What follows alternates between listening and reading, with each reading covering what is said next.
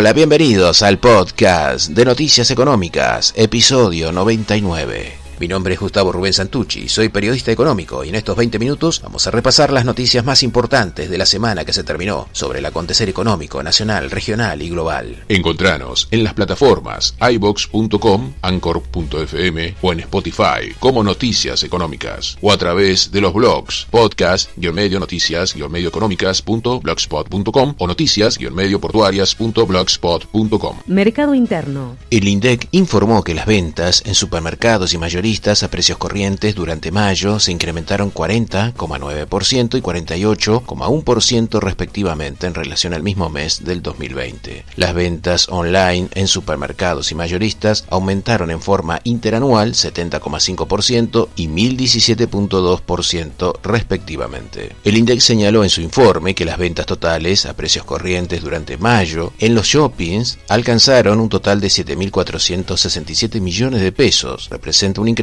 del 729,2% respecto al mismo mes del año anterior. El Centro de Investigaciones en Finanzas señaló en su informe que durante julio el índice de confianza del consumidor a nivel nacional subió 9,3%. En lo que va del año, la confianza del consumidor cayó 3,7%. La Asociación de Concesionarios de Automotores de la República Argentina informó que el número de vehículos patentados durante julio ascendió a 30.288 unidades. Representó una baja del 18,8% en relación a junio. Acumuló durante los primeros siete meses 183.693 patentamientos. La Fundación para el Desarrollo Eléctrico informó que la demanda de energía eléctrica creció 12,1% durante junio en comparación con el mismo periodo del 2020. Durante el primer semestre acumuló una suba del 4,8%. El Ministerio de Hacienda y Finanzas de la provincia de Buenos Aires señaló en su informe que la industria manufacturera provincial tuvo un crecimiento durante el primer cuatrimestre del 19,8% en relación al mismo periodo del año pasado.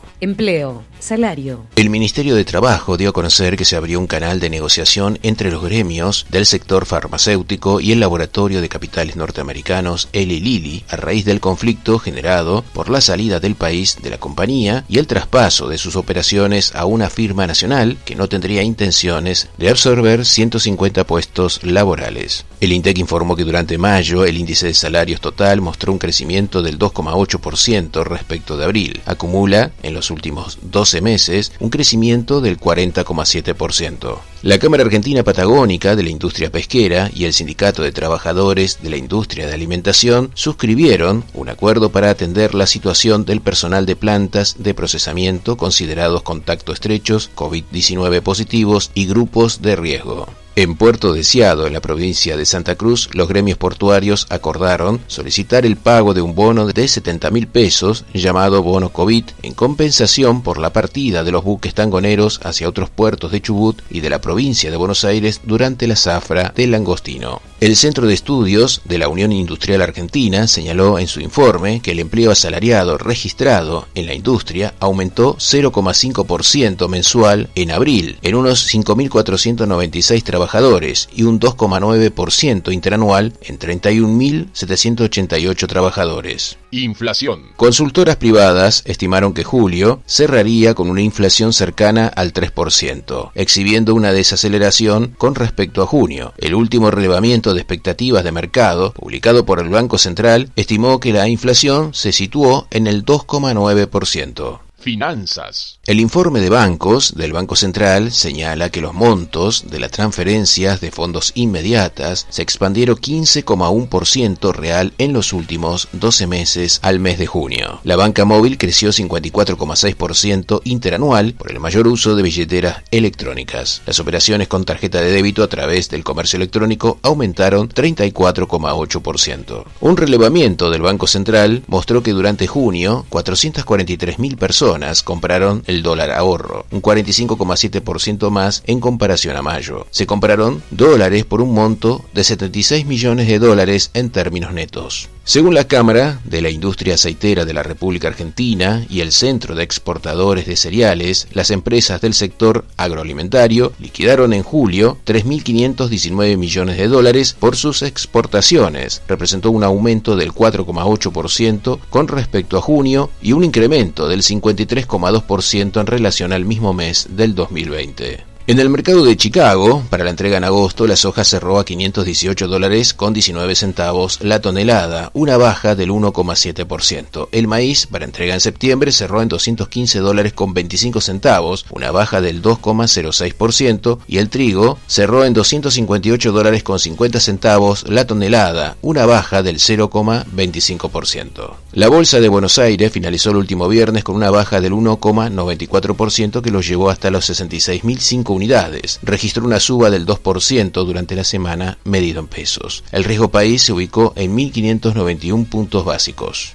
El dólar minorista cerró en 102 pesos con 6 centavos, el mayorista 96 pesos con 69 centavos, el dólar contado con liquidación 168 pesos con 85 centavos, el dólar bolsa 168 pesos con 19 centavos, el dólar turista cerró en 168 pesos con 40 centavos y el dólar blue cerró en promedio 180 pesos con 50 centavos. El dólar futuro para diciembre cerró en 113 pesos con 15 centavos. Deuda externa. El Banco Central señala en su informe que la deuda externa del sector privado totalizó 79.259 millones de dólares al 31 de marzo de este año, registrando un aumento trimestral por 1.573 millones de dólares. Este incremento se explicó por la suba de la deuda comercial en 1.861 millones de dólares. Desde el Ministerio de Economía se informó que a través de siete letras del Tesoro se consiguió 150.367 millones de pesos. Hubo 800 18 ofertas. La letra atada a la evolución de la inflación, con vencimiento en junio 2022, recibió la mayor adjudicación por 46.785 millones de pesos. En un momento volvemos con el último bloque de noticias económicas, después de estos breves anuncios. Gracias por el apoyo a Pensado para Radio Digital, bibnoticias.com, FM La Ciudadana 103.3, Radio Bicentenario Digital de General Rodríguez, provincia de Buenos Aires, FM San Jorge de Curuzú Cuatiá 106.7, Radio 1 Santa Elena 97.1 de la provincia de Entre Ríos, Radio Torsalito de la provincia de Salta, Sol Naciente 94.3 de La Pachito, provincia de Chaco, para FM Libre Progreso y FM La Exitosa. Glosario económico. ¿Qué significa valor futuro? Es el valor que tendrá en el futuro un dinero que mantenemos en la actualidad o que decidimos invertir en un proyecto determinado. ¿Cómo se calcula? Se necesita conocer el valor de nuestro dinero en el momento actual y la tasa de interés que se le aplicará en los periodos venideros. ¿Cuál es el concepto del valor futuro? Se busca reflejar la situación en la que si decidimos retrasar nuestro consumo actual será por un premio, algo que valga la pena. De esta forma, esperamos que el valor futuro sea mayor que el valor presente ya que se le aplica una cierta tasa de interés. Continuamos en Noticias Económicas y en este último bloque vamos a repasar la información sobre el dinero electrónico, las noticias internacionales y del comercio exterior de la mano de Noticias Portuarias. Dinero electrónico. La cotización de Bitcoin cerró este último viernes en 42.137 dólares, 33% más que la semana anterior. El presidente de la Reserva Federal, Jerome Powell, declaró que no ha tomado una decisión sobre los méritos de crear una moneda digital del Banco Central de Estados Unidos. La Administración Federal de Ingresos Públicos de Argentina dispuso incorporar las billeteras virtuales al régimen de información previsto para las transacciones de activos efectuadas mediante herramientas y aplicaciones informáticas. En algunas provincias de Argentina se impulsan la creación de criptomonedas a través de la tecnología blockchain. Existen experiencias en los municipios como Marcos Paz y Jesús María a través de tokens emitidos sobre la tecnología blockchain para la compra de productos o descuentos. La empresa de análisis Gallup reveló que el número de inversores en los Estados Unidos que poseen Bitcoin creció del 2% en 2018 al 6% a partir de junio 2021. Los inversores mayores de 50 años ocupan el 3%, pero subieron desde el 1% en 2018. Un grupo de salvadoreños solicitó la derogación de una ley que permitirá a partir de septiembre el uso de Bitcoin como moneda de curso legal en el país por ser una normativa impuesta. Internacional. Goldman Sachs recortó su pronóstico de crecimiento económico de Estados Unidos para el resto del año, citando una recuperación más lenta de lo esperado en el sector de servicios. Para el tercer y cuarto trimestre la baja sería de un punto porcentual hasta el 8,5% y 5% respectivamente. El Fondo Monetario Internacional elevó sus previsiones sobre el crecimiento económico de Estados Unidos hasta un 7% este año y un 4,9% en 2022. La Reserva Federal de Estados Unidos ha decidido mantener sin cambios las tasas de interés a pesar del repunte de la inflación que en junio alcanzó 5,4%. Dejó así la tasa de referencia entre el 0 y el 0,25%. Según el informe de la Oficina de Análisis Económicos de Estados Unidos, el Producto Bruto Interno de Estados Unidos aumentó 1,6% en el segundo trimestre respecto del primero. El avance de la actividad económica estadounidense a nivel anual creció a un ritmo del 6,5%. El ministro británico de Asuntos Exteriores, Dominic Raab, advirtió que el mundo no estará vacunado hasta el 2024 con los ritmos actuales e instó a otros países a unirse al Reino Unido en la donación de vacunas a las naciones más pobres. El Instituto Nacional de Estadísticas italiano informó que la economía italiana creció 2,7% durante el segundo trimestre respecto del primero y un 17,3% en términos interanuales. Según el Instituto Nacional de Estadísticas de España, la economía española creció 2,8% durante el segundo trimestre. También el Instituto Nacional de Estadísticas de Portugal informó que el PBI portugués subió un 15,5% durante el segundo trimestre. Según la primera estimación preliminar de Eurostat, el PBI de la eurozona creció 2% durante el segundo trimestre frente al primero, mientras que en los 27 países el incremento fue del 1,9%. Según el Banco Central de China, el gigante asiático mantendrá una política monetaria prudente, flexible y selectiva en el segundo semestre del año, ya que busca apoyar el crecimiento mientras mantiene la economía digital bajo control.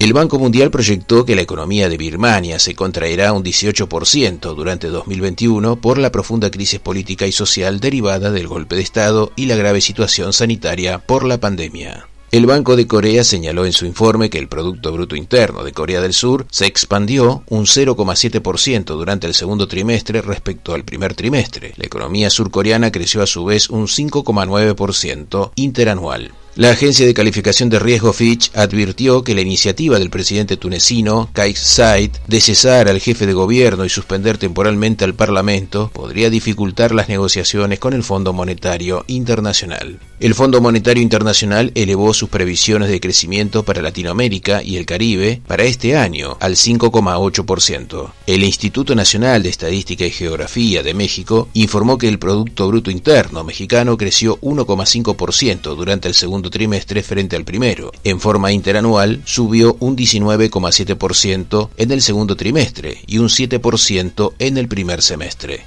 El Banco Central de Brasil informó que el gigante sudamericano redujo durante junio su déficit público al 7,36% del PBI, al igual que la deuda, que cayó hasta el 84% del Producto Bruto Interno. La agencia calificadora de riesgo Modis redujo la nota de riesgo soberano de El Salvador como emisor de deuda a largo plazo, por el acceso limitado al mercado financiero ante el exigente calendario de amortización a partir del 2023. Noticias portuarias en Noticias Económicas. Regional.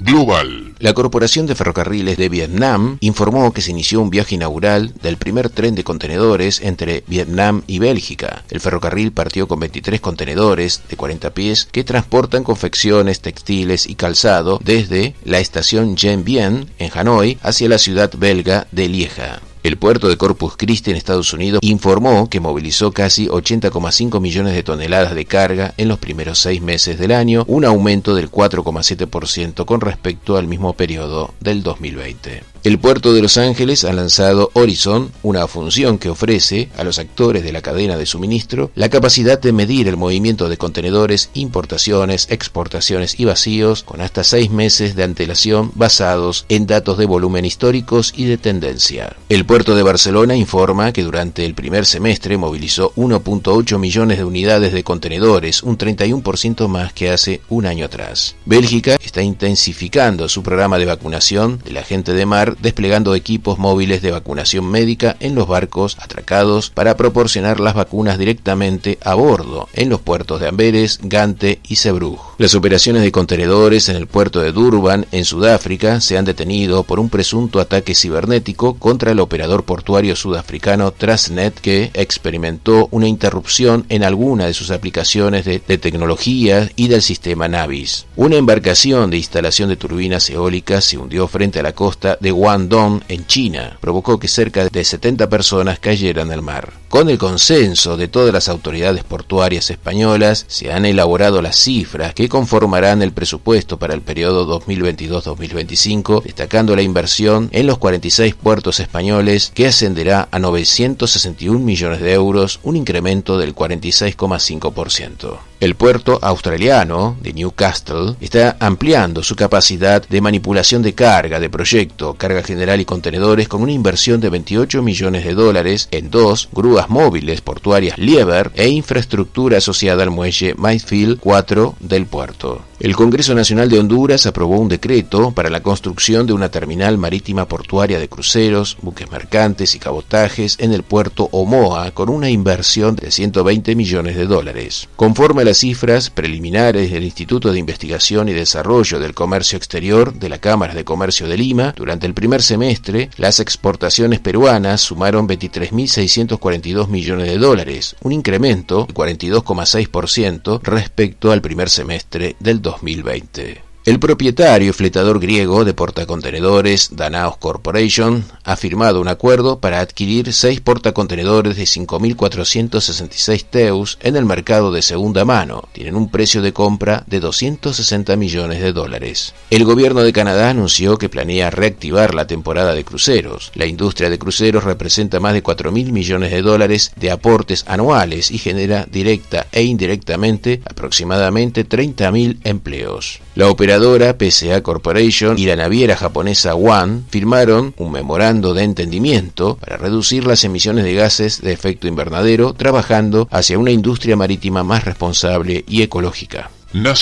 La Administración General de Puertos firmó un convenio de colaboración con la empresa Trenes Argentinos Capital Humano para sumarse al programa social Potenciar Trabajo, que busca acercar a personas a empleos formales y con la capacitación correspondiente. En una reunión del Comité de Crisis Permanente del Sistema Nacional de Gestión Integral de Riesgo, que se conformó para monitorear la bajante del río Paraná, se definió la puesta en marcha de un fondo de emergencia hídrica de mil millones de pesos. La Administración General de Puertos y Puerto Quequén firmaron un convenio de capacitación por cuatro años que incluye los cursos del Centro de Capacitación Portuaria y con otros organismos técnicos, como la Conferencia de las Naciones Unidas sobre Comercio y Desarrollo, la UNTAC. El puerto de Oxud señaló en su informe que movilizó durante el primer semestre 5.415.300 toneladas, un incremento del 10,57% con relación al mismo periodo del 2020. Desde la Administración General de Puertos se dio a conocer que el puerto de Buenos Aires la tecnología blockchain. Se incorporarán servicios a la nave, libre deuda electrónico, administración de formaciones ferroviarias, carta de porte electrónica y el proceso de declaración de mercaderías peligrosas.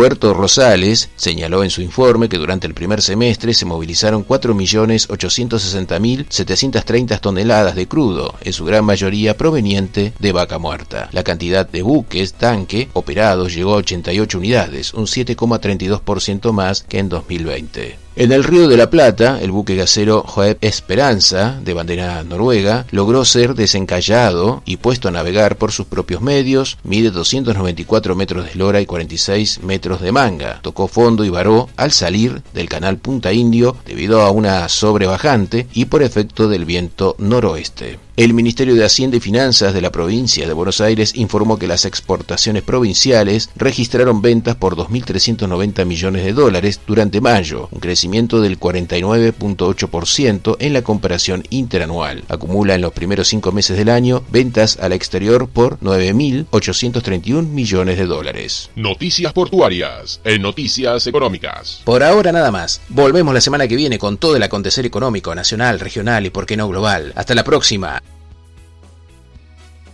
Noticias Portuarias. Con toda la información del comercio exterior. Búscanos en Twitter como Noticias Portuarias.